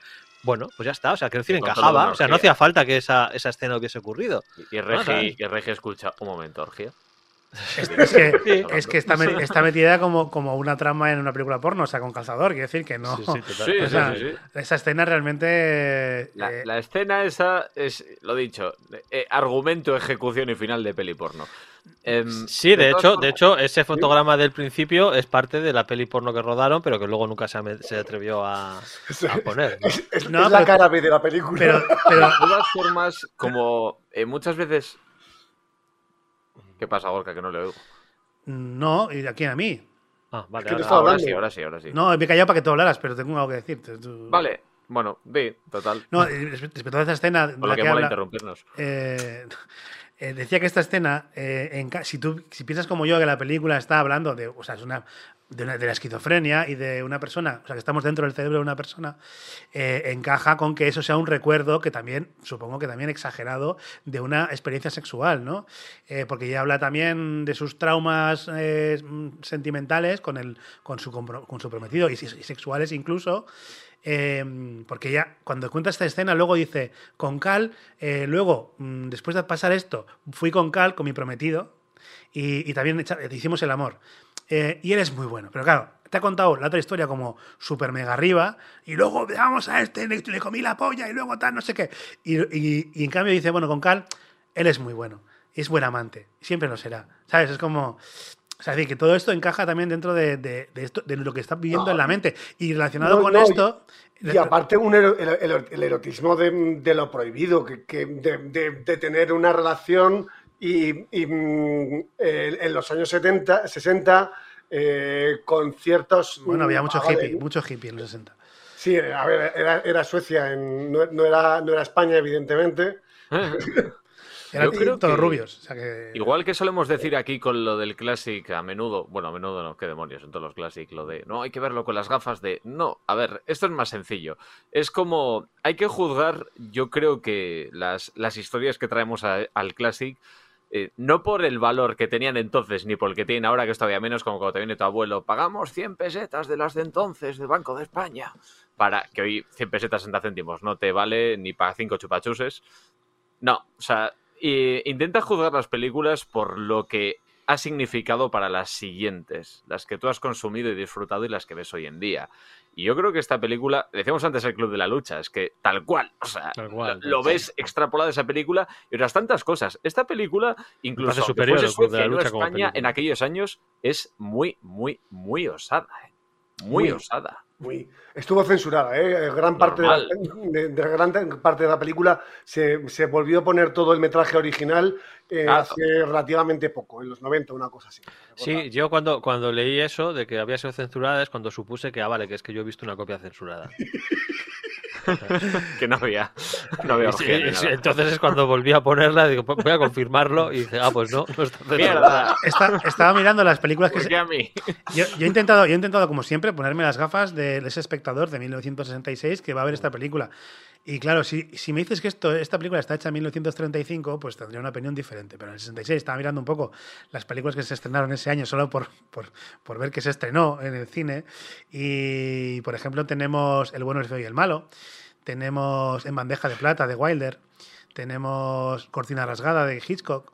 Tenemos... Es que, es que iba, iba, iba a hablar de Hitchcock, precisamente, ¿no? Es que, o sea, Claro, hay tenemos- muchos tenemos- estre- o sea, es que tenemos a Hitchcock, ¿sabes? Que también juega con eh, pues el, el onírico, el, en cierta, en algunas de sus películas, ¿vale? No, no en todas, pero, Sí, sí, pero- sí. claro, pero tenemos en algunas películas donde Hit- Hitchcock sí que juega un poco con, con estas cosas esotéricas, sobrenaturales o, o- o simplemente psicológicas, ¿no? De que esto está pa- pasando en la mente, este personaje en realidad no existe. tal. O sea, Hitchcock ya juega con eso y es de la misma época. Sí, sí, Entonces, sí, y- mientras, y mientras juega con eso, te cuenta un peliculón. Sí, O con un drama. Una, un- una película policiaca o un, un dramón de tal. Entonces, joder, por, por eso me ha dado rabia esta película, ¿no? De decir, es que se queda en la idea que tuvo mientras miraba ese punto fijo mientras estaba recuperando, ¿vale? O sea, tuvo la idea de, pues sí, las dos caras que se juntan y tal, no sé qué, y dices, vale, me parece bien. Pero cuéntame una historia. más. Claro, cuéntame una historia. O sea, te has quedado en, en- en una idea, te has quedado en un concepto, ¿no? De ese concepto de la dualidad, el, el- la, o bueno, la dualidad, la esquizofrenia, la- las personalidades múltiples, ¿no? Estas interpretaciones que, que se pueden hacer. Y te has quedado en eso. Digo, jo, pues no sé, o sea, desarrollar algo más. Me parece- es que me parece, es que es un poco fuerte, ¿no? Decir esto de Berman, pero me parece pobre. No, es que, no, es que es así, o sea, me, me parece pobre, ¿no? Desde que te, que te quedas con una única idea y ya está. Y, y esa idea es la que toda la película gira en torno a eso. Y es que la película es eso, es solo esa idea y ya está. Hmm. Entonces, por eso. Por eso me da rabia, ¿no? Porque me dice. Me parece como. Jo, no sé, se queda corta, es que se queda corta. Dices, no, pues, joder, pues es la película cumbre de Berman, eh, adorada por todo el mundo, estudiada por todo Dios. Ya, bueno, no sé, como película me parece. que le faltan cosas. Sí, sí. Por eso, por eso quería hacer la comparación con películas que se estrenaron, porque eran grandes películas y por eso ese espectador del 66 que va a ver esto, ya va, ya va, iba al cine, supongo, conociendo a Berman. Por eso también tenía curiosidad por saber cuántas películas llevaba Berman eh, y llevaba ya tropecientas para esa época. Entonces, claro, ya imagino que la gente que fue a ver esta película ya conocía cómo era el director y había visto, o se había aburrido ya con el séptimo sello, y entonces ya iba, sabía lo que iba. Entonces, si eligieron ver esta película, era siendo consciente de que no, te iba, no iba a ver una película mm, al uso. ¿no? O, de- o clásica de, de normal, con una trama, con una historia, sería algo simbólico, Sí. sería algo que te contaba más, más allá. Entonces, mm, bueno, por eso, por eso tampoco la, la valoro, no, o sea, no la puedo valorar mejor por el hecho de ponerme las gafas de, de 66, porque entiendo que es un cine experimental mm, para un público muy concreto y por muchos gafapastas que me digan que esta es una obra maestra, para mí no es ninguna obra maestra. Es un cine experimental que está muy bien, tiene sus, sus, sus cosas de pionero y de, y de pues haber abierto eh, barreras o haber sem- sembrado una semilla, como decíais antes, pero como, como eh, experiencia cinematográfica, a mí que me gusta el entretenimiento, no me cumple. No me llega. Es que eh, este, este- esta, cine no- esta película no quiere ser entretenida. Quiere, ser, eh, quiere rozar el arte. Y quiere rozar el arte y, y tocar zonas del ser humano que el entretenimiento en sí, no, por, por- por propio concepto, no puede. Claro, es como una peli de Andy Warhol. Mm, Es que eso no es una película, es, una, es un tío, un grillado de, de- de- de todo, que se puede hacer cosas experimentando. Pues aquí Berman, ya solo, con ver, ya solo ver con la gorrilla que llevaba hacia atrás, pues ya ves que estaba, era de estos, No, no, era a más ver, artista es- que, que director. Si, si la A- forma. a, a- a mí me está historias. saltando la alarma felina, ¿eh? Os- os Sí, sí, sí, vaya, ya, ya, va. A ver, si realmente esta película, sí que la- el, el principio y el final son, es absolutamente cine experimental, 100%, y, y- y- y el, el tema central, la historia de la película, eh, roza también en muchos puntos la, la- el- la zona, el, el cine experimental, sobre todo para la época. No, no, es experimental toda la película, porque toda la película es una persona hablando. O sea, es decir, es como. Sí, es un ¿sabes, a qué me recordó un No, poco? a ver, hay- Cuando- hasta que. No, eso es en la, la casa de campo. En la, esta también habla la doctora. La doctora. Bueno, sí, la doctora, la doctora habla, habla un, un estás- minuto. perdona, perdona. Describiendo estás, estás dicho, presuponiendo que la la doctora existe. Que no, claro que no, que no existe. Sí. Estás presuponiendo que la doctora existe. Sí, y que, sí, esa, sí, y sí, que sí. esa casa no es la casa de campo de- del matrimonio. Sí. Mm. Sí, Porque, sí, Apar- sí. eh, aparte- vamos, aparte o sea, vemos- La doctora no tiene por qué Eh. existir, porque como hemos dicho antes, hostias, qué generosa la doctora que, Sí. que les deja su casa. No, perdona, es que la doctora No, es ella. Y al final el marido está en la casa y, y por lo que escuchamos en la radio, lleva un rato llamándole como si ella estuviera en trance. ¿Sabes? Elizabeth, Elizabeth. Y hasta, Y que, momento- hasta y despierta ya se da cuenta que es que dónde está y, Y quién es. A ver, y, y en un momento cuando ella rompe eh, la copa de vino, la sombra que se mm, que, que aparece en, eh, en la ventana es la de un hombre, no es, no es, la, de, no es la de ella, no es la de la otra mujer. Ah, pensaba que era la otra se- mujer. ¿Eh? Pensaba que era la de la otra mujer. No, no, no, no. A ver, por lo menos la impresión, me tendría que pararlo. Es que juega a ese engaño. Mírate otra La sombra, la sombra que se ve desde fuera es la de un hombre. La- luego cuando me, eh, en- me trae- mete el plano, se ve a ella andando. Sí. Pero la sombra es la de un hombre. Por lo menos es lo que me quedó a mí, ¿eh? Ojo. No, no, yo estoy No, convencido de que No es- voy a volver a ponerlo. No. Bastante hice pa- volviendo para ver el, el monólogo. esa lo parte, erótico sí, lo erótico Sí. sí, esto no. ¿Eh? ¿Eh? A ver, Regi. Me decía que estaba bien. esa A parte me interesa, esa ¿eh? parte de los cristales y todo me interesa porque es eh, mm, otra vez volviendo a mi idea de mm, es una persona en su cabeza está luchando contra sí misma, contra sus ideas intrusivas y contra sus pensamientos suicidas en muchos casos porque eh, Y, porque y la autolesión, eso es, eh, Claro, Claro, ver, claro. de- de- según vuestra, vuestra, vuestra visión, es, eh, es- es solo la autolesión por castigos de, mm, que, que no te gustan de la otra persona. Claro, por eso- por eso yo hablo de por esquizofrenia, por- secretos, Mm. sí. Pues sí, esquizofrenia. Y en este caso, cuando ella se hace daño, o- pero cuando eh, ella entiende que la otra le hace daño o no le hace caso, como se mete con ella, o sea, le, le- le echa la bronca y luego le pide par- perdón inmediatamente. Que es esta, esta dualidad que tenemos muchas veces, ¿no? De, de, De maltratarte. Que maltratarte a ti mismo, ¿no? Pues eso, ahí sí De creo que simbólicamente, creo que. O sea, Maltratarte a ti mismo viendo películas mm, que te Sí, sí, recomienda está. Yaguno. viendo. si No, tú. eso, no, perdona. Voluntariamente No, no te te ataques a pones- ti mismo lo que te castigo hacer yo. En este caso, el culpable soy No, no. yo. Sí, sí. No, no, sí, mi- yo, me- yo me autoculpo de dejarte elegir películas teniendo la- el poder de decirte a tomar por el culo. O sea, es decir, Ay, no, ay, ay, no, ay. no eliges más. ya, ya, ya, claro. claro. Ejercer mi que tiranía, que nunca ejerzo mi tiranía como di- director del programa. ¿Que, que nunca qué? ¿Qué? No la, no la ejerzo ¿Qué? nada, no la ejerzo. Oye, acabamos de ver Persona, no me jodas. O sea, más prueba que Me, esa. me he hay. tenido que ver 14 películas de Michael Bay para un puto Y programa. lo hiciste encantado de la vida y te lo pasaste bomba. O sea que nunca, nunca, nunca mejor dicho. que no tenía nada que ver con Michael Nunca Bay. mejor dicho. Está. Venga, Eh, chavales, yo creo que ya le hemos dedicado bastante tiempo, que al final vamos a durar más que la película. Sí, la verdad, eso que os iba a decir, vamos. Ah, bueno, lo que tengo ahí apuntado al final de la película, precisamente, es que lo de que esto no es una. O sea, que la película eh, es. Creo, yo entiendo que es la historia de una loca atormentada por no querer a su hijo. Es decir, que el problema de ella, o sea, el problema que todo sus, el que está, subyace ahí es que ella, al ser una madre que no quiere a su hijo porque no lo quiso y se quedó embarazada de forma, según nos cuenta, porque nos cuenta, justo se quedó embarazada, yo creo que con, los, con, con la historia esa de la playa, eh, y se lo escondió a su marido o, o a su novio de entonces, su No, prometido. es, que, es que se cuentan las dos historias. Eh, eh, esa-. Claro, claro, por eso, por cuenta, eso, va muy seguido. Aborta- Va- aborta, que eso es una parte de- que, que puede ser una razón de su, de su- de- de su disociación, el trauma de tener que abortar, ver, habiéndote quedado Claro. de otro hombre. Claro, y el hecho de mm, tener un hijo que no quiere. Lo, también lo, verbaliza. Entonces creo que eso es lo que digamos que es el, el punto en el que ya se rompe todo y, y para ella cuando entras en esta esquizofrenia, cuando se da cuenta de que no de que está estresada por el trabajo, sino de que tiene que dar la cara cuando se está hundiendo por dentro porque ella realmente se siente una mala persona porque no quiere a su hijo. O sea, es decir, no quiere tener el hijo que tiene. Y el hijo ya tiene 12, 13 años tranquilamente. Bueno, no sé, esa es mi interpretación, claro. Lo- si algo tiene bueno es que nos da interpretaciones mm, una por persona, valga la redundancia. ¿Qué es eso? ¿Qué es eso? Bueno, pues vamos a hacer una pequeña ronda de conclusiones sobre esta maravillosa obra de arte que tengo ya enmarcada en mi cocina eh, de persona. Igor Yaguno. A mí, a pesar de, de no ser, de reconocer absolutamente que es muy. que tiene ¿Cuál? Nada, nada, Yago, perdona. Que, tiene que ser que roza y es en muchos muchos momentos cine experimental me parece un cine clásico absoluto de referencia de multitud, de películas que hemos visto. No es para todo el mundo para nada. Las personas un poquito enfermas eh, que se acerquen a, a los gustos eh, más cercanos a los míos eh, sí que se la recomendaría ver porque la van a lo van a, van a Sois pocos, ¿eh? Deberíais como que formar un club.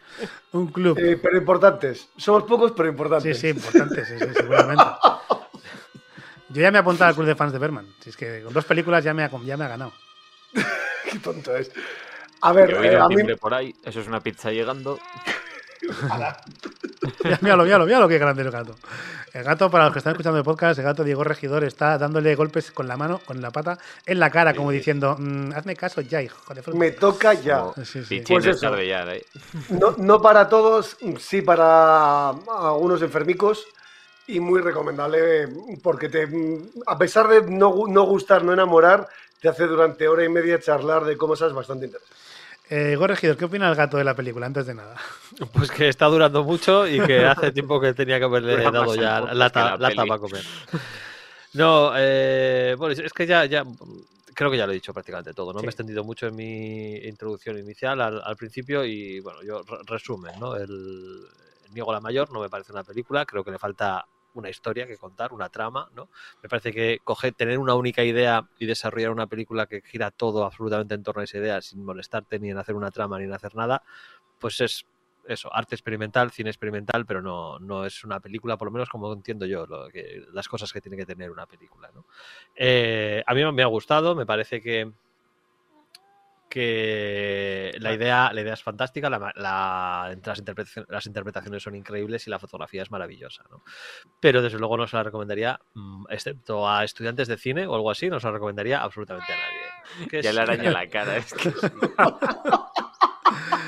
Eh, Gonzalo Arrategui, ¿cuál es tu conclusión de persona? Em, la película mm, no es fácil de ver, de hecho es muy difícil y aún así, eh, antes de, de entrar al podcast nos decía eh, Yagu que si la volvíamos a ver seguramente descubriríamos cosas que nos ayudarían, no sé si a entenderla, pero bueno, eh, a enriquecer un poco la percepción que tenemos de ella y seguramente sea cierto, lo cual no quita para que, bueno, te piensas en volver a gastar 80 minutos de tu vida, no porque sean preciados ni nada, sino por todo lo que te puedes aburrir viéndola otra vez y ah, de primeras te cuesta un poco.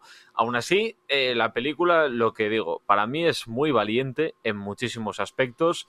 Eh, hay mucha gente que, bueno, de una película ve pues que tiene que presentar una estructura similar a una historia narrada eh, una- o a través de una novela y Berman, pues bueno, ve un lienzo en toda regla y sobre él hace un cine que es considerado en parte de, de las mejores producciones y uno de los mejores creadores de la historia. Por algo será.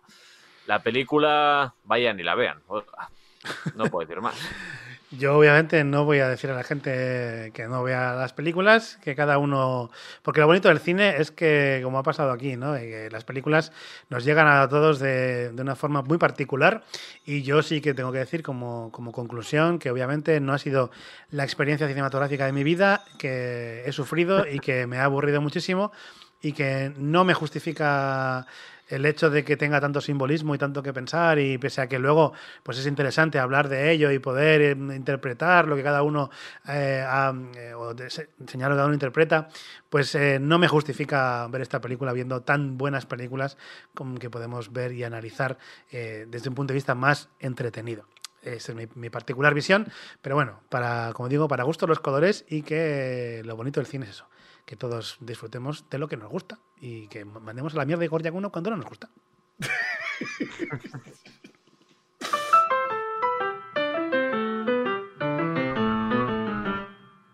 ¿Vas a meter al gato en el bombo? Eh, Pues yo diría que no hay bombo, ¿no? Eh, creo recordar No, que no hay bombo, que tenemos... Los cuatro. No, los cuatro no, falta... Falta Gonzalo, ¿no? Ah, falta. Ah, solo. Ah, vale. Creo que la última, la última elección era entre Gonzalo y, e Igor No, no Yaguno, bombo, no bombo. y, y teníamos miedo por cualquiera de las dos opciones. Yo ya he sufrido la primera, pues ahora estoy ca- cagado, no lo siguiente. O sea, acuérdate bien, Gonzalo, de mis palabras, de lo que he dicho, de que tampoco tenemos que estar con, pues tenemos el tiempo preciado. Gorka, y, tú simplemente y- piensa que no, se puede, no puede ser peor. es, bueno, no, no lo sé, es que con Gonzalo a veces tengo miedo, ¿eh? Porque... Es nos- complicado, ¿eh? nos, nos trajo lo de bueno, campanar, a ver, no te lo tomes a desafío, Gonza. ¿eh? No campanadas a medianoche, campanadas a medianoche, creo que nos lo trajo Gonzalo, ¿no? Sí, pero incluso campanadas a medianoche, eh, bueno, no sé, es que es otra cosa. Yo prefiero esta. Bueno, esta peli. Yo no lo sé, es que por eso no te digo, no sé, no sé cuál prefiero. O sea, yo Esta quiero. película es viejuna. No jodas. De hecho, pronto ahora cumplirá su centenario.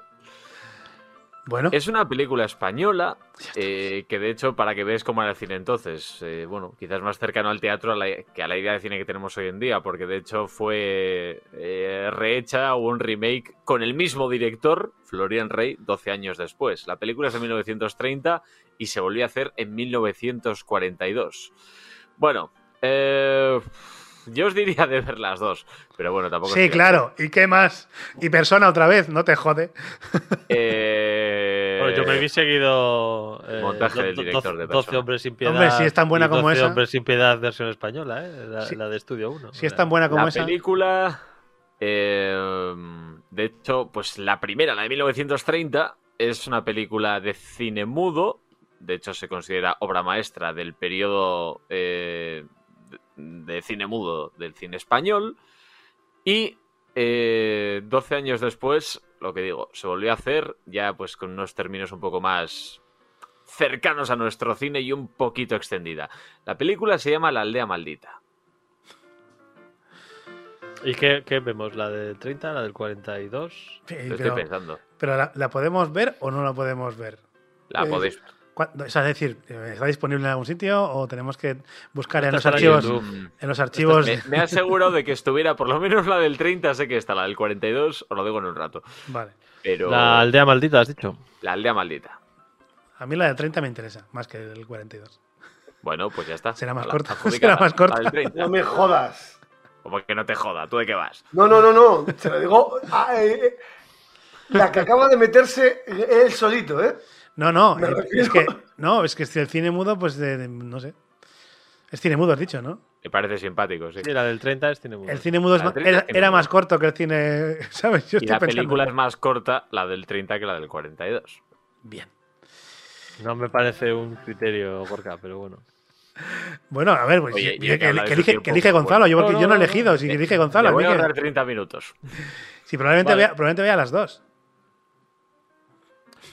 De acuerdo, pues Espera, espera. esto es lo que ¿Y dónde está? tenemos. Yo creo que yo creo que estará en YouTube. Está abierta, o sea, está abierta al público, Sí, digamos. sí. Ah, o sea, porque estará, estará sin, sin derechos ya y todas estas Por cosas. cierto, Persona está en YouTube también entera. Sí. Tanto en versión original como en ¿La otros versión idiomas. censurada de, de Regi o la buena?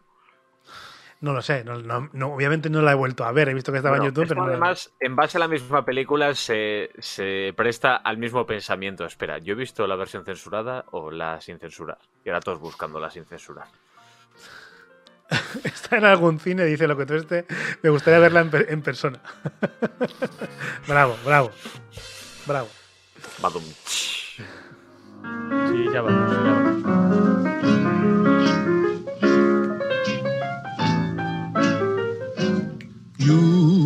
Remember this. Pues recordando como Sam que llegamos al final de nuestro Alba Classic, eh, porque cuando suena Sam nos toca esta maravillosa canción de una película mucho más antigua que Persona, pero 100.000 517 veces mejor que la de persona, y no es una opinión, es una realidad. Eh, pues vamos ya con el final del programa. Antes de nada, me gustaría agradecer a la gente que nos ha acompañado en esta grabación en directo a través de la plataforma Twitch. Tenéis mucha paciencia y ojalá, ojalá veáis persona gracias a este, a este podcast. Eh, y también, por supuesto, gracias a la gente que ha escuchado el podcast, que son maravillosos y maravillosas, y a los que también recomiendo eh, ir al cine, poner, mm, o sea, ir al cine, poner persona en casa, abrir la ventana y tirarse por el balcón. Y dicho lo Es cual, más fácil que no se la pongan. no, porque tengas que tener una excusa. O sea, imagínate, luego para la prensa y eso, ¿sabes? Balconín porque Ah, estaban vale. viendo persona. Imagínate. Eh, cinco ingleses se matan en Menorca porque habían puesto persona. Entonces estaban justificados que no porque estaban borrachos. Seguro que por eso. Claro. En fin, Igor Yaguno, Gustaco. ha sido un placer hablar contigo después de la ¡Ay, ay, ay! ¡Qué dramitas, qué dramitas, qué dramitas! Pedazo de película que hemos visto, lo siento. No, no, no, no tenga los cojones de decir peliculón. O sea, no. Vale, es una No. gran película, sí, es una gran película. Peliculón de, de pesada, larga y. Sí, Larga no. Bueno, a mí se me ha hecho larga, pese a ser corta. sí, sí, es, lo, es lo que he hecho al principio. Es que fíjate, de la gran invasión. Te diré. tres horas y media, me pareció un suspiro y esto me ha sido. pff. En fin, que Igor, que gracias por, por- gracias por existir. es que son todos muchas gracias, un placer. No, ha molado, me ha molado el programa, la verdad. Y de vez en cuando mola este tipo de películas, cojones. No, no hace falta. Sí. No hace falta. Sí. Que no hace falta, no hace falta. Igor Regidor, eh, ha sido un placer hablar de, de cine clásico contigo. Yo sí que le voy a dar las gracias a Yaguno, de verdad, porque tengo una sección en mi documento de, de películas que se pueden presentar al Classic, ¿vale? Que son estas no, porque son demasiado. Ya se ha abierto Vera, ¿no? Es que claro, es que. Y ese, ese titular que encabeza esa sección ya no está. ¿Vale? Entonces, ¿Os dais cuenta? ah, gracias, Yaguno. ¿Os das cuenta de que ya yo ya solo soy, ya solo soy, estoy tranquilo cuando sé que elijo yo, o sea, cuando voy a elegir yo, es que ya no. Dios. En fin, Gonzalo Larrategui, un No placer. dice mucho de tu tolerancia, pero bueno. No, no, No, no, no. ni de según buen gusto, pero. No, ya lo he, lo he dicho. Pero, pero como las barbacoas se organizan en su casa, de vez en cuando. Sí. Lo he dicho muchas veces. Eh, a veces agradezco que me descubráis películas, pese a que inicialmente tenía miedo. Precisamente, tú hiciste- nos, nos trajiste una, una española, La Torre de los Olvidados. Joder, o- la Torre de Siete Jorobadas Siete me- me Jorobados. encantó, y esa pues encantó, estuvo bien. O sea, decir que me flipó porque a priori iba súper en contra. En cambio. Esta os va a gustar. Pues nada, un placer, Gonzalo. Lo mismo. Eh, nada, que también se despide de vosotros y vosotras, Gorka Artaza, esperando que hayáis pasado un rato agradable hablando de películas, sean buenas o no, os gusten o no, y que te podéis escuchar todos los programas de este podcast, tanto los clásicos como los normales, en todas las plataformas posibles, Ivos, Spotify, iTunes, iTunes ya no, Apple Podcast, em, Podimo, Pocket, Pocket Cast, eh, Cast de casa, Supercast o el que queráis. Nos vamos. Volveremos. Ah, bueno, ojo, que todavía estamos a tiempo. El 27 de mayo tenemos Al- Alba en directo en la FNAC de Bilbao a las 6 de la tarde. Vamos a hablar de adaptaciones de cómic, de cómic, libros, etcétera, al cine, a las series o lo que sea, adaptaciones en general. eh, en la FNAC, ni más ni menos, están locos, están locos. Esto llegará pronto, pero antes nos veremos o nos escucharemos, quién sabe. Solo sabemos que esto, amigas y amigos, ocurrirá a la velocidad absurda. ¡Agur! Oh, me voy a dar de comer al gato que se ha ido y eso es más peligroso que que esté por aquí. It's still the same old story. A fight for love and glory. A case of do or die. The world will always welcome